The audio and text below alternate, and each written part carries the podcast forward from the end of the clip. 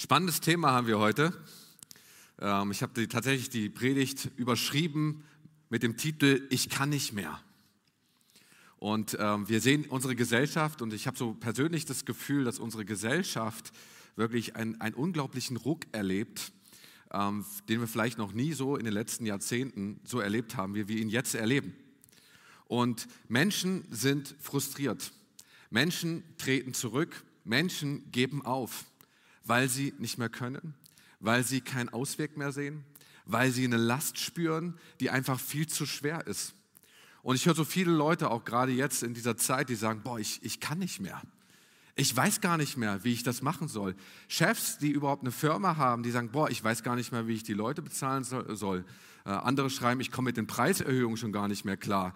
Ähm, ich weiß gar nicht mehr, was ich machen soll. Wie oft soll ich denn jetzt überhaupt die Leute irgendwie informieren?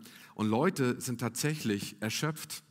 Und ich finde das so tragisch auch, ähm, kriege ja auch so als Pastor so einiges mit, wenn Leute auch erschöpft sind und keinen Ausweg mehr sehen. Leute haben echt Gedanken an Tod, an Suizid kommt auch immer öfter an mir herangetragen. Das ist richtig dramatisch. Und ich erinnere mich auch an die Finanzkrise 2009. Ähm, da hat es vielleicht nicht so global eine Auswirkung gehabt wie jetzt. Das war schon eine richtig globale Auswirkung. Da hat es aber mehr die Finanzwelt betroffen. All diejenigen, die vielleicht auch in Häuser investiert haben, all diejenigen, die in Aktien investiert haben, aber auch Banker, Broker, die gesagt haben, du, ich, ich kann nicht mehr, keinen Ausweg mehr gesehen haben die wirklich nur noch ihren Ausweg gesehen haben äh, in, in, einem Selbstmord. Und ich finde das richtig krass, ähm, weil, weil, weil das so alles, was sie in ihrem ganzen Leben irgendwie aufgebaut haben, in, in wenigen Augenblicken, in wenigen Minuten, in wenigen Sekunden einfach auf einmal zwischen die Finger zerronnen. Und nichts mehr da. Und vieles auch, was wir so erleben, auch an Krise, ähm, und vielleicht auch gesehen haben an Krise, kommen Dinge so an uns hoch und wir werden vielleicht erinnert an die Dinge, was schon mal passiert ist und denken, boah, jetzt ist noch mal eine Krise. Und der Index ging jetzt nach oben, so nach der Corona-Krise. Alle haben gedacht, Corona ist so halbwegs vorbei, aber so richtig ist es ja nie vorbei, das wissen wir auch. Und ähm, dann kommt die Krise mit Russland und Ukraine und wir denken einfach, ich kann nicht mehr. Äh, wie soll das überhaupt weitergehen, mein ganzes Leben lang? Ja, und ich finde dieses Wort in Sprüche 13, Vers 12 trifft es so gut. Da heißt es, hingehaltene Hoffnung macht das Herz krank. Aber ein erfüllter Wunsch ist ein Baum des Lebens. Nichts ist schlimmer, wenn Hoffnungen, die hingehalten sind, enttäuscht werden. Lang ersehnte Träume auf einmal platzen. Wünsche, die irgendwie nie in Erfüllung gehen. Und persönlich spüre ich das einfach auch, dass es eigentlich in unserer Welt, Welt nicht besser wird. Ich kann das nicht predigen, dass ich sage, das wird in der Welt irgendwie besser, sondern es, es wird nicht unbedingt besser. Krisen werden kommen, Krisen werden gehen, neue Krisen werden kommen und sie werden wieder gehen. Es wird immer wieder eine neue Welle geben. Und es ist eine Lüge, wenn wir glauben, ja, wenn das und das passiert, ja, dann ja, wenn das eintrifft, ja dann. Und wir, wir haben so eine Hoffnung, die, die irgendwie nie erreichbar ist, die irgendwie nie erfüllt wird, weil irgendwie trifft das nie so richtig ein, wie wir das irgendwie wünschen, wie wir das erhoffen. Und wir suchen oft auch die Lösung in äußeren Umständen. Ja, wir kaufen ja gerne Zeit durch Maschinen, ja, oder ich, ich liebe ja auch mein Smartphone und sagen, ja, da, da kaufen wir Zeit. Oder wer schnelle Autos liebt, sagt, boah, damit kaufe ich mir Komfort oder Zeit, indem ich schnell hin und her fahre, vielleicht gerade nicht in dieser Zeit. Und jeder von uns hat fast eine Waschmaschine irgendwie zu Hause. Du willst ja nicht irgendwie die Wäsche im Waschbecken oder in der Badewanne waschen. So, also wir, wir, wir kaufen Maschinen, damit, um Zeit zu kaufen. So suchen irgendwie unsere, unsere Lösung auch in äußeren Umständen. Oder gerade auch in der Krise, auch wenn wir Dinge manchmal so nicht greifen können oder auch wenn wir nichts tun können, versuchen wir etwas zu tun. Gerade weil ich meine, was so direkte Auswirkungen hatte jetzt der Krieg zwischen Russland und Ukraine jetzt bei uns persönlich noch nicht. Aber wir hören auf einmal von Mangel und es wird gehamstert. Ja, und ich erkaufe mir meinen Frieden. Hauptsache, ich habe irgendwie etwas getan. Und wir verlassen uns auf das, was wir haben, was wir kennen und was wir können, anstatt zu hoffen, zu glauben und zu lieben. Und das ist so spannend einfach, finde ich, wie unsere Gesellschaft reagiert, auch in diesen Krisen, auch wenn wir Anfang nochmal zurückspulen, diese Corona-Krise.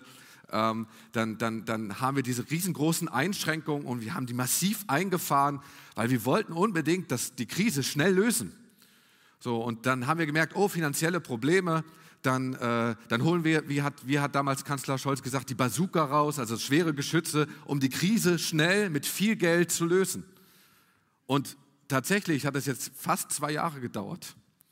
Und bei der Ukraine-Krise erleben wir Ähnliches auch. Erst leichte Waffen, jetzt auf einmal schwere Waffen. Wir, wir nennen es ja schwere Geschütze. Das ist ja schon jetzt martialisch, darf man ja fast gar nicht mehr so sagen. Aber ein Prinzip auch von der Gesellschaft, wie sie versucht, Krisen zu lösen. Und wir sind auch nicht als Christen und als Kirche immun. Wir, wir ticken ähnlich.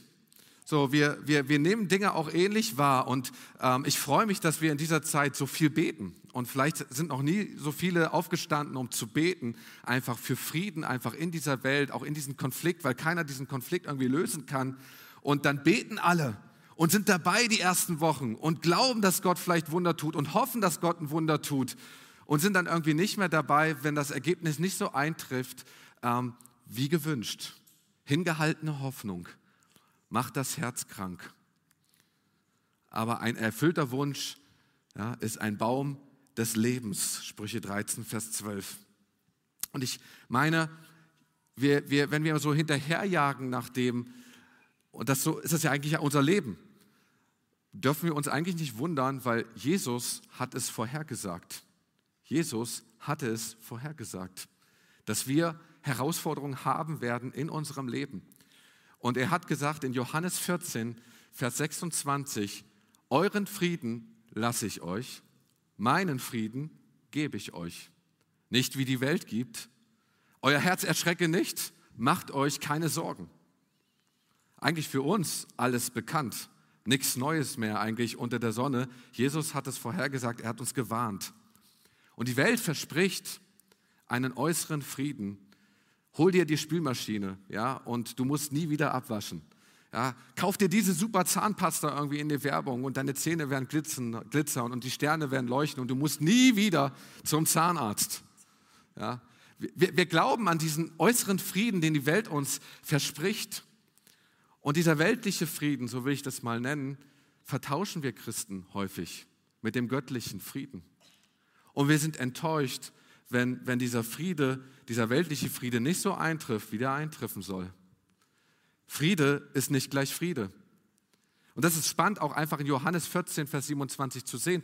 Jesus hat ja nicht gesagt, ich nehme euch den Frieden weg, sondern er sagt, ich lasse euch den Frieden. Und es ist ja auch schön, wenn die äußeren Umstände stimmen. Ja, das ist nicht, nicht falsch verstehen. Aber es geht darum, hey, was sagt Gott einfach zu dieser Sache? Auch Freiheit in diesem, äh, in diesem Zusammenhang wird oft falsch verstanden. Weltliche Freiheit ist nicht die göttliche Freiheit. Und das vertauschen wir auch oft und sind dann enttäuscht, wenn wir diese Freiheit nicht so erleben. Und es gibt, gibt Leute, Christen auch, die zu mir kommen und sagen, Gideon, ich erlebe irgendwie diese Freiheit nicht, von der wir irgendwie ständig reden. Und ich frage dich, hast du diese Freiheit von äußeren Umständen abhängig gemacht? Hast du diesen Frieden von äußeren Umständen abhängig gemacht? Aber der göttliche Friede, das ist ein ganz anderer Friede. Der ist von äußeren Umständen unabhängig. Ganz spannend, also ich erinnere mich an eine Story, das Kreuz und die Messerhelden. Ich weiß nicht, es ist eine alte Story. Die Älteren unter uns, die kennen das. Gibt es auch richtig eine Verfilmung, ähm, eine wahre Begebenheit oder der, der Film nach einer wahren Begebenheit. Das Buch ist nach der wahren Begebenheit. Film wird ja immer so ein bisschen hin und her geschoben. Und da ist eine Story, die finde ich so krass, weil da ist ein Prediger, der gibt sein Leben auf. Gott spricht zu ihm sozusagen und der geht einfach nach New York in ein Viertel, ähm, wo, wo die Polizei sich nicht reintraut. So, und, und da ist diese eine Szene und er begegnet wirklich diesen Bandenführern. Und dieser eine Bandenführer, Nicky heißt er, ist sein Name, und der Prediger heißt David, David Wilkerson. Vielleicht einige kennen ihn noch jetzt verstorben, aber wie gesagt, damals David Wilkerson begegnet diesen Nicky und dieser Nicky ist so voller Hass gegenüber dem Prediger, weil alles, was, was, was sie tun, äh, ist Hass aus, aus, aussprühen, sage ich mal, und, und der Prediger reagiert überhaupt nicht darauf, reagiert immer mit Liebe. Und da gibt es diese eine Szene, wo Nicky wirklich den, den, den Prediger so richtig bedroht. Und dann sagte, dann sagte der David zu Nicky, weißt du was? ähm, du kannst mich in tausend Stücke schneiden und du könntest die überall verteilen. Ja, jedes Stück würde dich lieben. Ich denke, boah, was für ein Typ, ne? Diese Szene, ne, du musst ja auf Pause drücken, du musst erstmal wirken lassen. So, der, der, der ist ja in, dieser, in dieser, diesem Viertel, sein Auto wird auseinandergeschraubt, der hat nichts mehr, der wird ausgeraubt, der läuft, kommt mit Barfuß letztendlich wieder raus, irgendwie aus diesem ganzen Viertel, ohne Jacke. Ähm, so, und, und ich finde das spannend, weil er hat diesen göttlichen Frieden in sich und diese Gewissheit in sich, dass die Liebe Gottes so stark in ihm ist, dass er über den Tod hinaus das sagen kann. Er sagt, du kannst alles mit mir tun, aber jedes einzelne Stück würde dich lieben. Das ist der göttliche Frieden. Das ist der Baum des Lebens, wovon wir in Sprüche 13, Vers 12 dann lesen. Ähm, und wie es dann auch im Psalm 1, Vers 3 steht, ein Baum am Wasserbach gepflanzt, der Frucht bringt zu seiner Zeit. Glücklich ist dieser Mensch. Ein Baum, der über Jahre Frucht bringt, wächst nicht über Nacht. Ein Baum, der über Jahre Frucht bringt, wächst nicht über Nacht. Genauso wächst auch unser Glaube Stück für Stück mit Jesus in, in dieser Dimension auch nicht einfach über Nacht in der Größe. Aber der Glaube wird Stück für Stück stärker, dass er über den Tod hinaus, über unseren Tod, über deinen Tod hinaus tatsächlich wirken kann, dass diese Liebe tatsächlich wirken kann. Und jetzt kommt ein wichtiger Punkt. Dieser göttliche Friede ist bereits in dir. Wenn du an Jesus glaubst, dieser göttliche Friede, diese Freiheit ist bereits in dir. Dieser Friede muss nicht erst kommen. Diese Freiheit muss nicht erst kommen, ist schon allein ist schon in dir. Lesen wir im Epheserbrief. Ja, wenn wir Erbe sind in Christus, ja, dann, und, und er der Friede ist, er die Liebe ist, dann ist es in uns. Und wir beten so oft, oh Herr, komm mit deinem Frieden, komm mit deiner Freiheit. Es ist direkt in uns. Die Frage ist natürlich jetzt, warum erlebe ich das nicht so? Ich vergleiche das so gerne mit einem Haus, wenn unser Leben so wie so ein Lebenshaus ist mit verschiedenen Räumen und wir haben dieses Haus Jesus überschrieben, gibt es verschiedene Räume und wir beten, dass sich Türen öffnen, damit der Friede und die Freiheit überall durch jeden Raum strömt. Und dass andere Türen und Fenster, dass wir die schließen, wo vielleicht Hass und andere Dinge irgendwie hineinkommen. Das tun wir letztendlich im Gebet. Der Friede ist bereits in dir. Und dadurch wächst unser Glaube. Und meine Frage ist heute an dich, wer will so einen tiefen Glauben haben? Wer will diesen göttlichen Frieden erleben? So wirklich hineinwachsen, so idyllisch hier in diesem unseren Bild, ein Baum, der gepflanzt ist am Wasserbach, der Frucht bringt zu seiner Zeit. Dann bist du bereit jetzt für die eigentliche Bibelstelle äh, aus Jakobus. Jakobus ähm, vielleicht ein paar Worte zu ihm, der den Brief äh, einfach auch verfasst hat. Klar, benannt nach Jakobus, der leibliche Bruder von Jesus. Vielleicht halb, also besser gesagt Halbbruder, wenn man es richtig betrachtet, weil ich glaube an die Jungfrauengeburt. So, also in dem Sinne auch Halbbruder. Und Jakobus ist nicht immer Jesus gefolgt, war mega skeptisch. Können wir in der Bibel nachlesen. Aber wurde ein richtig glühender Nachfolger für Jesus, der letztendlich nach dem Tod Jesu und Auferstehung Jesu die große Kirche und die erste Kirche in Jerusalem leitete. Und wir wissen, das war eine Megachurch. Ja? 3000 Menschen sich gleich für Jesus entschieden, danach nochmal 5000. Also da, da ging richtig was ab in Jerusalem. Und Jakobus ist so ein Typ, ein besonderer Typ, der so kein Blatt vom Mund nimmt. So richtig direkt. Ja, in der Jugend würde ich sagen, voll auf die Fresse. Ja? Gibt einen richtig. So, und das finde ich so spannend, weil ähm, Jakobus, wenn du da mal so diesen, diesen, diesen Brief liest, also ich kann nicht einfach mal so diesen Brief so einen Zug durchlesen, weil du musst manchmal echt tief durchatmen und du denkst einfach noch, bin ich überhaupt noch Christ? So, also richtig krasser, krasser Brief. So, hast du richtig viel Spaß dabei. Und Jakobus schreibt an die Christen, die eigentlich alles verstanden haben, die alles wissen, aber die irgendwie eingeschlafen sind. Und er will sie aufrütteln und er sagt, wach auf, Mann, wach auf, du weißt doch alles. Schlaf nicht ganze Zeit. Döse nicht so hier rum. Leb einfach deinen lebendigen Glauben. Und das ist das, was Jakobus aussagt in diesem ganzen Brief. Man könnte das zusammenfassen. Jakobus 2, Vers 18, so ein Vers, wenn man zusammenfasst. Mein Glaube zeigt, also mein Handeln zeigt meinen Glauben. Also das, was ich tue, zeigt, wie ich glaube und an wen ich glaube. So, und wenn ihr jetzt bereit seid, können wir so einsteigen in Jakobus 1, Vers 2. Das ist heute so unsere Hauptbibelstelle. Da heißt es, ihr Lieben. Das ist schon mal gut, ne? Ihr Lieben. Wenn in schwierigen Situationen euer Glaube geprüft wird, dann freut euch darüber. Das ist ja ein Ding, ne? Ist, ist ein Ding hier. Ähm, wer hat nach so einer richtig schwierigen Situation mal gejubelt? Oh, ich habe eine Herausforderung. Yes, Mann. Schon lange nicht mehr. Boah, ich brauche das jetzt unbedingt. Boah, lang gewartet, aber jetzt yes, Mann. Alles tanzt, ne? Niemand kann es mir nehmen. Ja, in der Übersetzung heißt es sogar lauter Freude. Also wirklich, bam, richtig freuen. Yes. Wird herausgefordert. Aber in, wenn wir so vor schwierigen Herausforderungen sind, ist doch eigentlich so, ja, ich freue mich ich, ich, ich werde geprüft. Ja. Und, aber wenn wir jetzt nochmal dieses, dieses Wort im Urtext sehen, schwierige Situation, ich habe dann nochmal nachgeschaut, ich sage, Jakobus, das kann ja nicht so sein, ne? vielleicht ist es ja so, ja, kleine Herausforderungen und so, ja, ich freue mich, ja. Du gehst so, du wächst, du gehst so in den Tag hinein und freust dich auf die Herausforderungen, die so kommen, ne? wenn sie so klein sind. Aber was hier steht ist, schwierige Situation, Prüfung, Versuchung, Anfechtung, richtig schwere Herausforderungen. Das ist das Wort. Darüber sollen wir uns freuen. Also nicht so über Kleinigkeiten. Warum sollen wir uns freuen? Den Grund liefert uns Jakobus gleich einen Vers weiter. Super, ne? Vers 3. Da heißt es dann, denn wenn ihr euch darin bewährt, wächst, euer, wächst eure Geduld. Und durch die Geduld werdet ihr bis zum Ende durchhalten, denn dann wird euer Glaube zur vollen Reife gelangen und vollkommen sein und nichts wird euch fehlen. Dann lesen wir hier noch von Bewährung. Ja, so etwas wie Test bestanden. Und wenn wir das geschafft haben, dann, dann wächst unsere Geduld. Oh.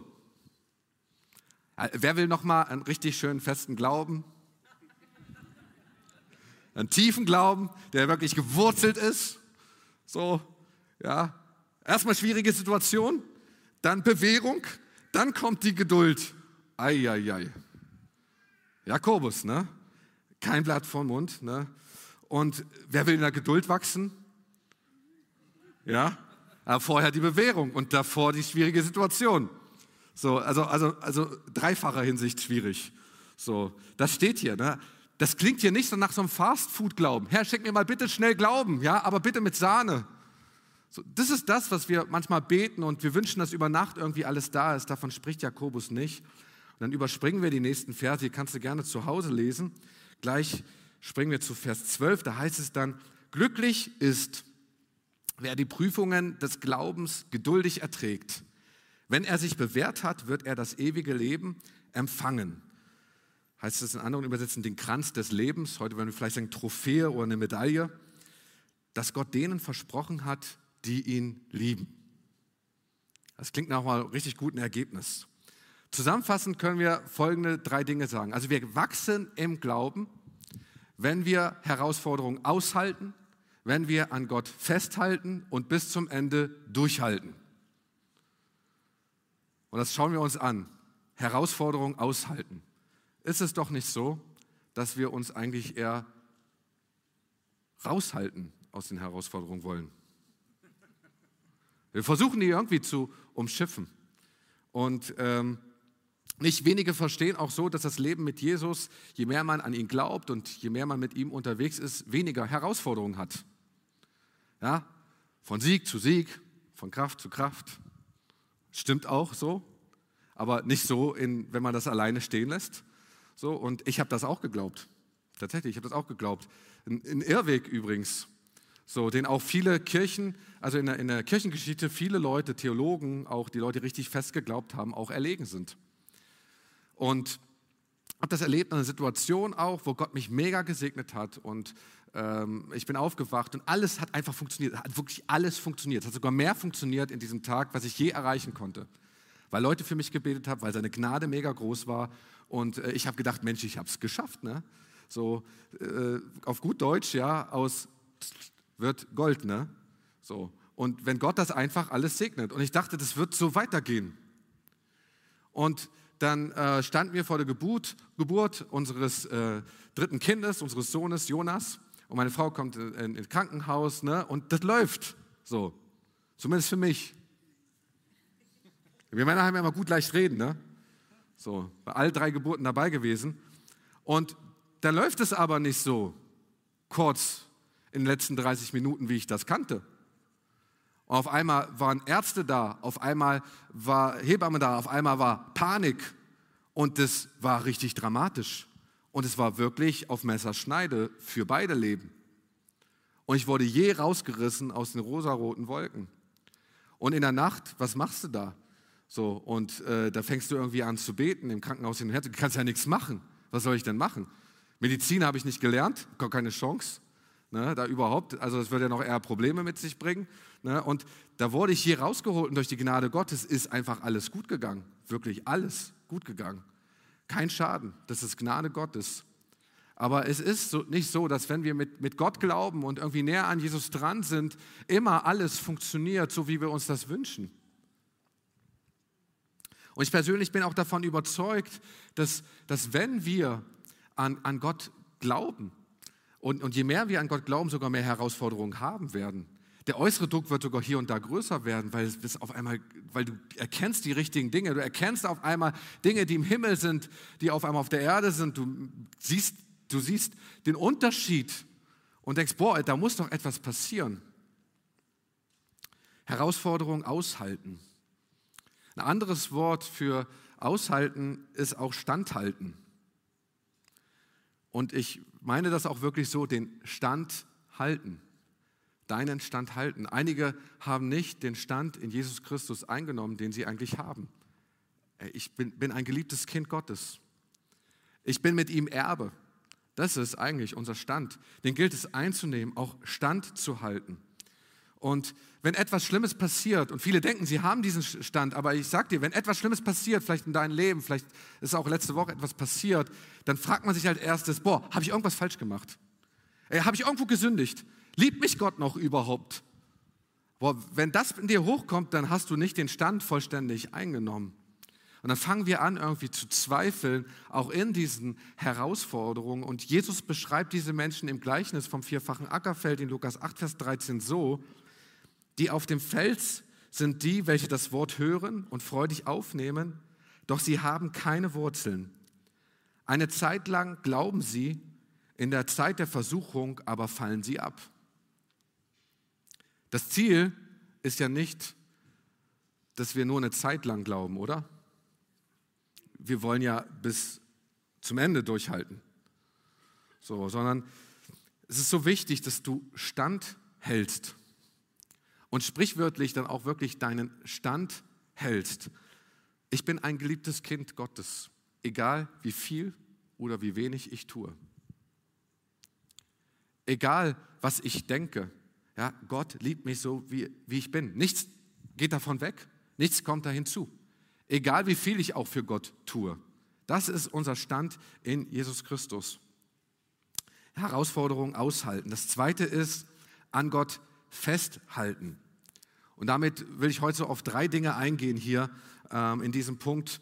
Halte an Gottes Wort und an seine Zusagen fest. Einmal ganz allgemein, das, was du liest, auch in der Bibel, aber natürlich auch für dich so persönlich. So gibt es griechisch zwei Wörter. Ähm, wir kennen das hier in unserer Kirche, Logos, das allgemein geschriebene Wort und das Rema-Wort. Also beides wirklich festzuhalten. Weil so einiges, was hier auf dieser Erde passiert, ist nicht der Wille Gottes. Ja, nicht alles, was hier auf dieser Erde passiert, ist der Wille Gottes. Und da gilt es daran festzuhalten, hey, wie sieht der Himmel aus? Was, was, ist, was, was, was hat Gott überhaupt, was sagt Gott dazu? In meinem Leben, was sagt Gott generell dazu? Und diesen Himmel auf die Erde zu holen. Zu sagen, dein Wille, dein Reich komme, dein Wille geschehe. Ja, wie im Himmel, so auf Erden.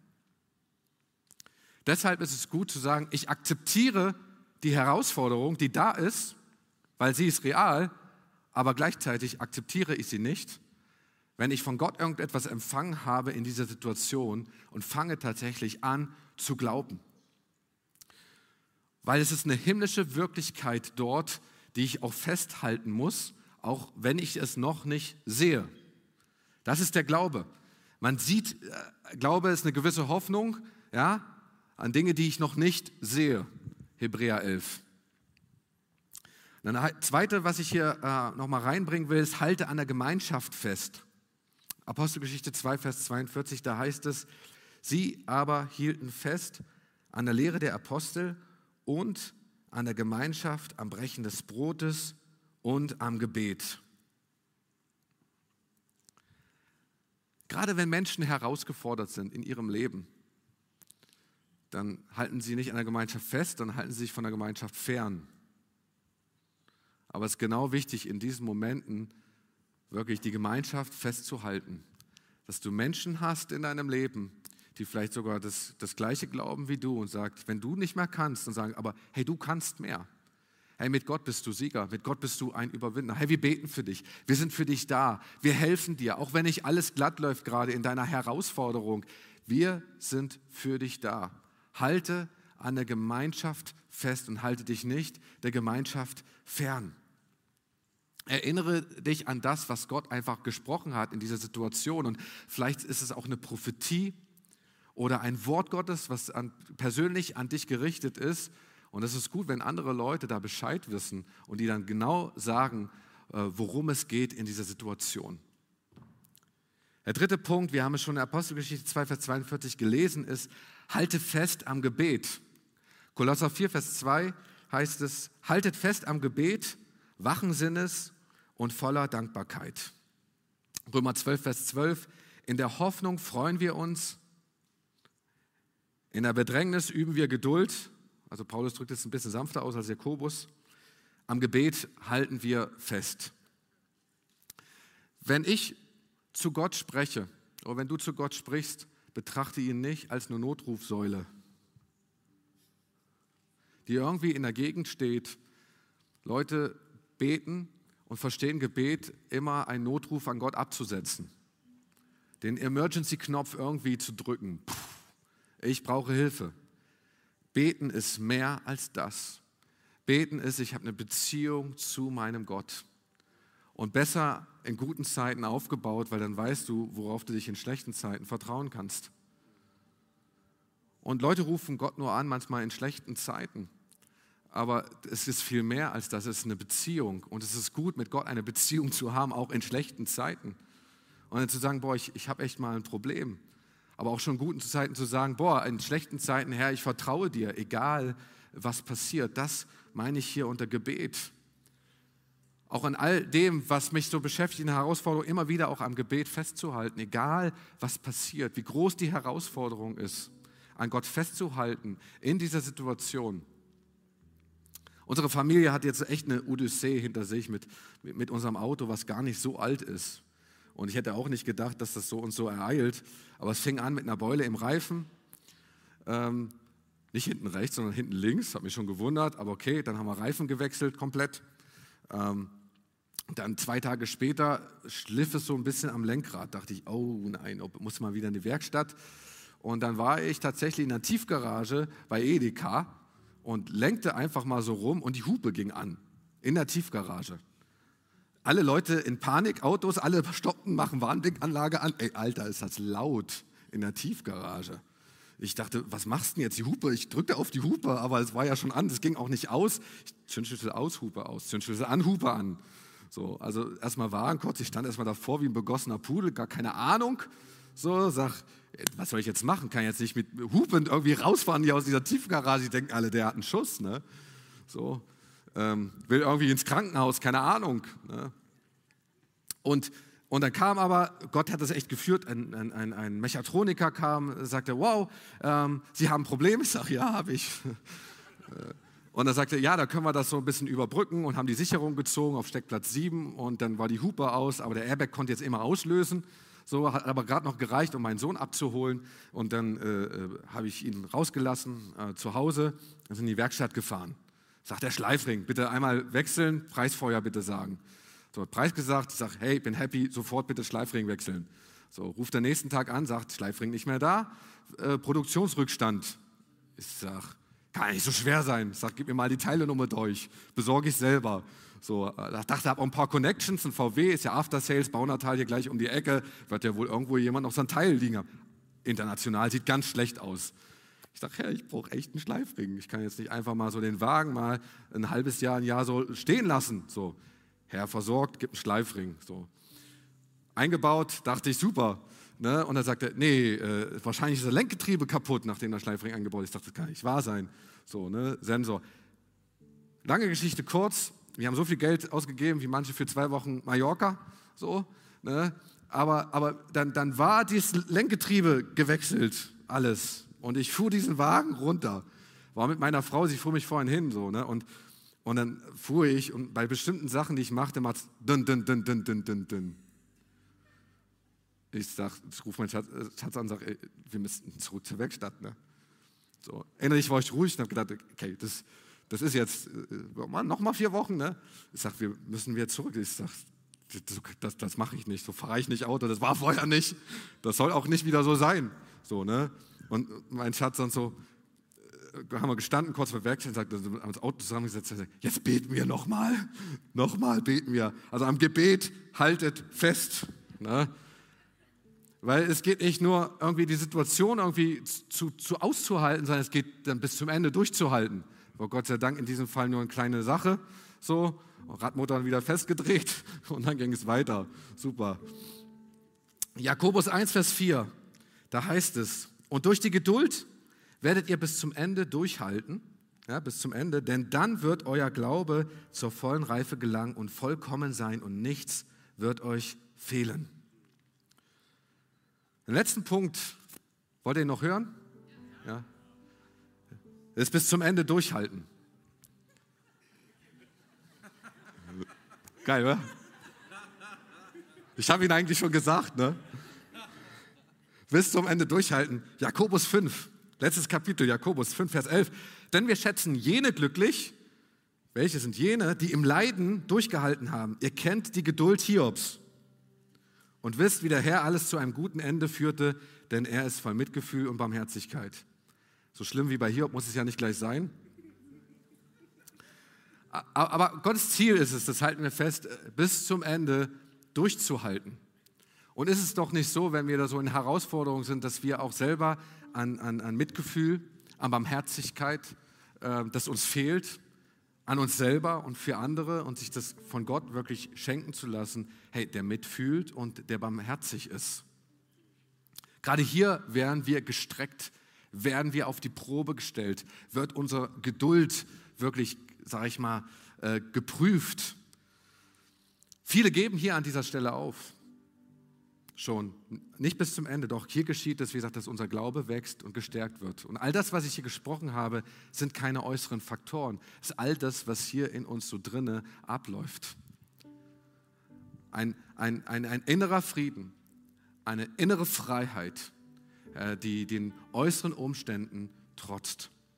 Und dann heißt es in Jakobus 1, Vers 12, ja, glücklich ist, wer die Prüfungen des Glaubens geduldig erträgt. Das ist ein Glaube, oder? Wer will diesen Glauben haben? Leute sind noch dabei, sind weniger Hände geworden, sehe ich. Aber das ist ein Glaube, der wird nicht bestimmt auch durch, durch Emotionen. Unsere, unser Glaube wird unabhängiger von äußeren Faktoren, von das, was passiert. Und du kannst in dir einen Frieden und eine Freiheit erleben, auch wenn dir die Wellen ins Gesicht schlagen. Wenn du im Sturm bist und du, und du fragst dich, das ist ja irgendwie komisch, wie kann das überhaupt sein, dass Gott wirkt? Ja, weil, er, weil das dieser göttliche Frieden ist, von dem Jesus spricht und sagt, meinen Frieden gebe ich euch nicht, wie die Welt gibt. Und wenn du keinen Fastfood glauben willst, dann musst du da durch. Bewährung, Geduld, ja, und letztendlich der Glaube dann musst du da durch. Das braucht Zeit. Aber wisst ihr, wie entspannt das ist? Weil früher war ich, ich war ja noch viel jünger, da dachte ich immer, oh, was der für Stories erzählt. Ja? Und ähm, hey, das braucht Zeit, dieser Glaube, der entwickelt sich. Und wenn du das geschafft hast, hey, dann hast du eine Story, die du mit Gott durchgelebt hast.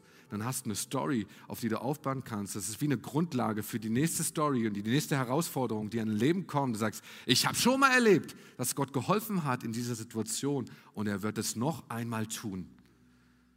Bis zum Ende. Und Glaube wächst nicht durch ein paar Selbstoptimierungstipps.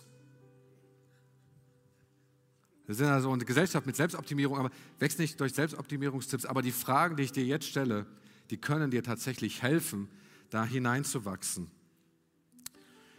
Kann, die Frage ist, die ich auch stellen will heute an diesem Morgen, ist, welchen Frieden vertraust du? Ist es der göttliche Friede? Ist es der weltliche Friede? Hast du sie vielleicht vertauscht? Ist es vielleicht sogar deshalb, warum du enttäuscht worden bist ähm, auch in, in, einer, in, deiner Beziehung mit Gott. Die zweite Frage ist, wie, wie steht es eigentlich um deine Beziehung mit Gott? An Gott wirklich festzuhalten, an seinem Wort, an seine Zusagen festzuhalten und wirklich zu glauben und es zu tun. Und drittens, hey, hast du Leute, mit denen du tatsächlich zusammen bist in einer Gruppe und dich da einklinken kannst? Sei es eine Kleingruppe, Sei dass du sagst, boah, hier will ich mithelfen in dieser Kirche, um in einer Gruppe zu sein. Und ich will, dass wir gemeinsam einfach jetzt gerade die Augen schließen. Und dass du drüber nachdenkst, Herr, wie sieht es aus in meinem Leben? Wie antworte ich jetzt auf diese Fragen? Vielleicht bist du sogar schon jahrzehntelang unterwegs im Glauben. Und du hast dich immer vor der Herausforderung gedrückt, du hast dich eher rausgehalten, als über die Situation auszuhalten und du wunderst dich, warum dein Glaube nicht äh, gewachsen ist. Es kann ein Grund sein. Ich will dich ermutigen heute, wenn du erschöpft bist und sagst, ich kann nicht mehr und ich brauche neue Kraft. Und ich will, dass wir alle unsere Augen glücklich geschlossen halten, jetzt in diesem Moment. Und ich lade dich ein, jetzt einfach aufzustehen. Hey, und zu sagen, wow, Gott, ich will, dass ich sagen kann, ich kann mehr. Und wir wollen gemeinsam beten. Da, wo du bist, dein Platz, steht auch gerade auf. Sagt, ich will nicht sagen, ich kann nicht mehr, ich kann mehr und will neue Kraft bekommen. Und vielleicht sprichst du ganz kurz so dieses Gebet nach. Das ist jetzt nicht ein Gebet, was du direkt so 1a nachsprichst, aber sprich dieses Gebet nach und sag, hier bin ich Herr. Ich bin müde und erschöpft und ich kann nicht mehr. Bis jetzt. Aber ich will ergreifen, mit dir kann ich mehr. Ich glaube an deine Kraft. Ich glaube an deine Liebe. Und ich will all das jetzt hinter mir lassen, was mich bis jetzt beschäftigt hat. Und ich strecke mich aus zu dir, ganz neu, wirklich, in meinem Leben. Herr, und ich bekenne, du bist mein Gott und ich will die Kraft von dir suchen. Herr, ich nehme deinen Frieden, deinen göttlichen Frieden, nicht den die Welt gibt. Diesen will ich ab heute suchen. Und lass uns gemeinsam aufstehen, auch alle, die jetzt nicht ste noch stehen, aber und will diesen Moment einfach nehmen.